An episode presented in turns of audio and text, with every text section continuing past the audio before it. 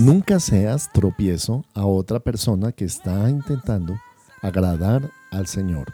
Bienvenidos a Devoción Ríos.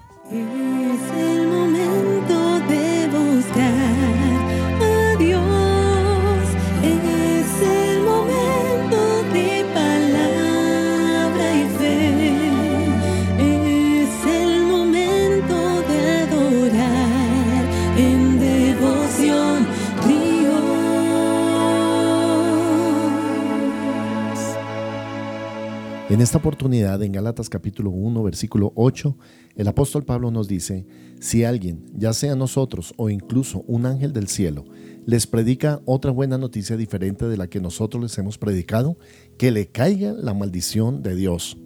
Repito lo que ya hemos dicho, si alguien predica otra buena noticia distinta de la que ustedes han recibido, que esa persona sea maldita. Queda claro que no es mi intención ganarme el favor de la gente, sino el de Dios. Si mi objetivo fuera agradar a la gente, no sería un siervo de Cristo. Y estamos tratando el tema de la verdadera libertad en Cristo en estos devocionales. Y Pablo nos habla en el eh, capítulo 1 del libro de Gálatas acerca de la libertad de Cristo o la libertad en Cristo Jesús.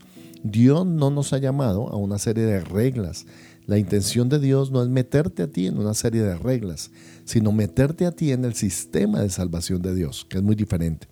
Ese sistema de salvación de Dios tiene relación con la fe, con creer en el Señor Jesucristo. Efesios 2, 8, 9, porque por gracia sois salvos por medio de la fe, y esto no es don de vosotros, sino que es don de Dios, no por obras, para que nadie se gloríe. En otras palabras, vamos a, compartir acerca de la libertad que tenemos en Cristo, pero para tener libertad, lo primero que tiene que haber es un acta de emancipación, un acta de libertad, de liberación. Y eso es el Evangelio que Pablo nos está enseñando, un Evangelio de libertad en el Señor. Por esa razón él dice que si alguna persona o incluso un ángel del cielo predica otro Evangelio diferente a que ellos han predicado los apóstoles y los primeros discípulos, que le caiga la maldición de Dios. ¿Por qué Pablo es tan fuerte con esto? Porque el Señor dijo que si alguna de las personas hacía caer a uno de sus pequeñitos, más le valiera atarse una piedra de molino al cuello y echarse en el mar. Así es toda persona que es piedra de tropiezo para la fe de los demás. Hay gente que no quiere andar en el Señor y no se contenta sino hasta que saca a alguien de la fe que sí está andando en el Señor.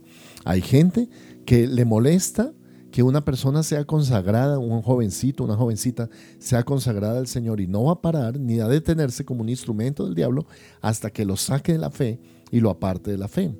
También hay personas que se la pasan es induciendo a otras para que dejen de servir a Dios, para que dejen de diezmar, de ofrendar, de buscar al Señor, de buscar la santidad de Dios. Esas personas la Biblia les llama piedras de tropiezo.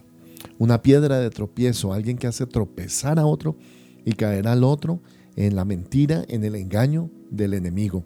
Si alguien que abandonó el mundo por seguir a Cristo vuelve otra vez a echarse para atrás por el consejo de un amigo o por el consejo de una persona, esa persona fue piedra de tropiezo para ti. También es alguien que induce a no obedecer a Dios, a, a, tener algo que se llama espíritu de rebeldía, Toda persona que manifiesta ese espíritu de rebeldía en la iglesia induce a otros a que no sirvan al Señor, a que no sigan al Señor, a que no se consagren a Dios. Están operando exactamente bajo el mismo espíritu. Y aquí el apóstol Pablo con toda la, autoridad dice que les caiga una maldición de Dios.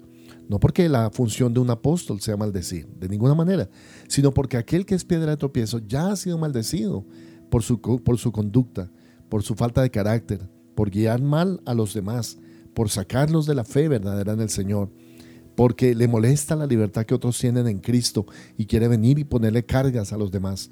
Por esa razón llegan a ser instrumentos del diablo. Hermano, usted mismo no se deje usar como instrumento del diablo para alejar a otro de su fiel consagración al Señor.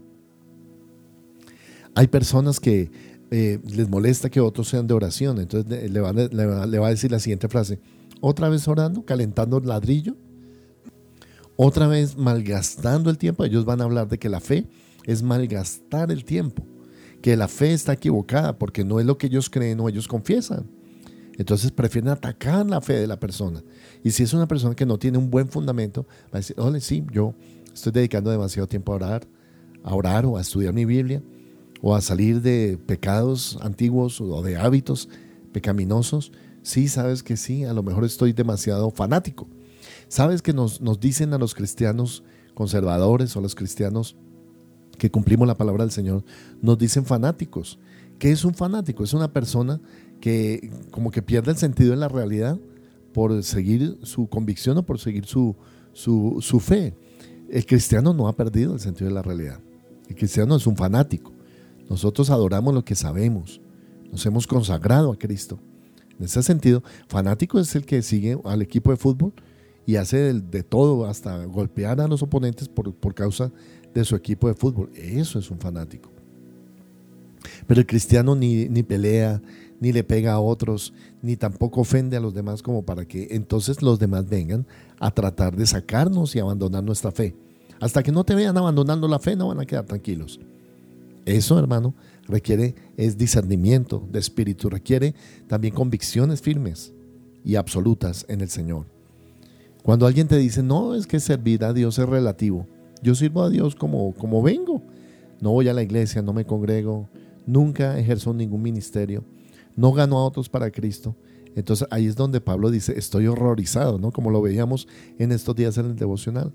Pero gran ganancia es la piedad acompañada de contentamiento dice la palabra del Señor. En otras palabras, su fe tiene que ser una fe clara, una fe fuerte, una fe que perdure, una fe que permanezca, aunque a los demás no les parezca. Claramente, no vivimos para agradar a los hombres. Versículo 10 de Galatas capítulo 1 dice, queda claro que no es mi intención ganarme el favor de la gente, sino el de Dios. Si mi objetivo fuera agradar a la gente, no sería un siervo de Cristo. Nota esto, el objetivo del apóstol Pablo no era agradar a las personas, y es que tú nunca vas a agradar a la gente que está en contra tuya. Nunca vas a agradar al que se opone a tu fe, al que se opone a que sirvas a Dios, al que se opone a que seas una persona que tenga misericordia, que predique el Evangelio a otros. Nunca, nunca lo, vas a agradar. Si tú vives para agradar a los demás, no puedes agradar a Cristo. Pero entonces tienes que hacer el objetivo de tu vida, agradar a Cristo. Esa es la forma en que podemos vivir. Cuando vivimos agradando a Dios y no ganándonos el favor de la gente, entonces Dios nos respalda. El que ama a Dios, el que sirve a Dios, el que tiene su convicción clara en Dios, entonces Dios le respalda. Que no sea tu intención agradar a los demás. Tú puedes hacer todo por agradar a tus enemigos y eso no quiere decir que cambien su punto de vista acerca de ti. El Señor Jesucristo lo experimentó, Él podía hacer muchas cosas para tratar de, agradar a los religiosos, a los eh, eh, este, ortodoxos, a los rabinos de la época, a los religiosos de su época, pero ni haciendo todo lo que a ellos les parecía podría agradarlos. Entonces se olvidó de eso y dijo, yo voy a agradar a mi Padre. Usted también tome la decisión esta mañana, voy a agradar a mi Padre. Eso es parte de mi libertad, agradar a Dios. Así a los demás no les parezca, voy a seguir firme en mi fe. Así a los demás no les guste, voy a adorar a Dios. Así a los demás no les, les inquiete, yo voy a ser una persona que ora. Así a los demás me digan lo que me digan, que me estoy volviendo loco, que soy chiflado. Yo sé eh, que mi redentor vive, yo sé en quién he creído y que es poderoso para salvarme. Padre, oramos esta mañana, Señor, por esa convicción, que podamos agradarte a ti antes que a los hombres. Como Pablo, Señor, yo también, Señor, predico este Evangelio, Señor, y te pido, Padre, que nunca nadie, ninguno de nosotros, seamos piedra de tropiezo para los demás, sino al contrario, factor de bendición, que los demás busquen y encuentren en nosotros bendición y vida eterna en nuestras palabras.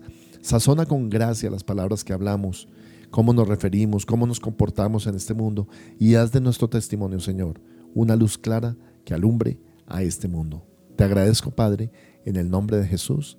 Amén.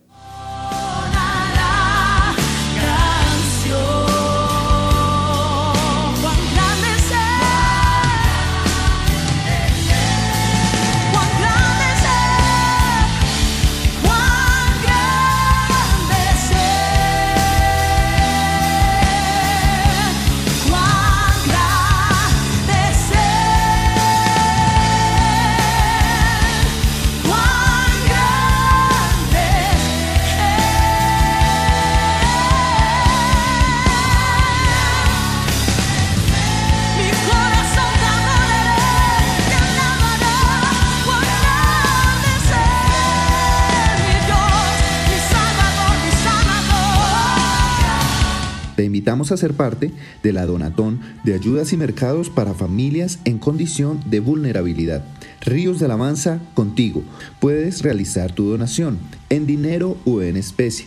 Puedes hacerlo ingresando a la página www.riosdelavanza.co y allí puedes inscribirte tanto para dar como para recibir ayudas. En Ríos de Alabanza amamos la palabra de Dios, predicar en todo momento y hasta lo último de la tierra. Por eso tus aportes y donaciones son muy importantes para extender la predicación de la palabra en todo el mundo. Puedes realizar tus donaciones, diezmos y ofrendas a través de nuestras cuentas.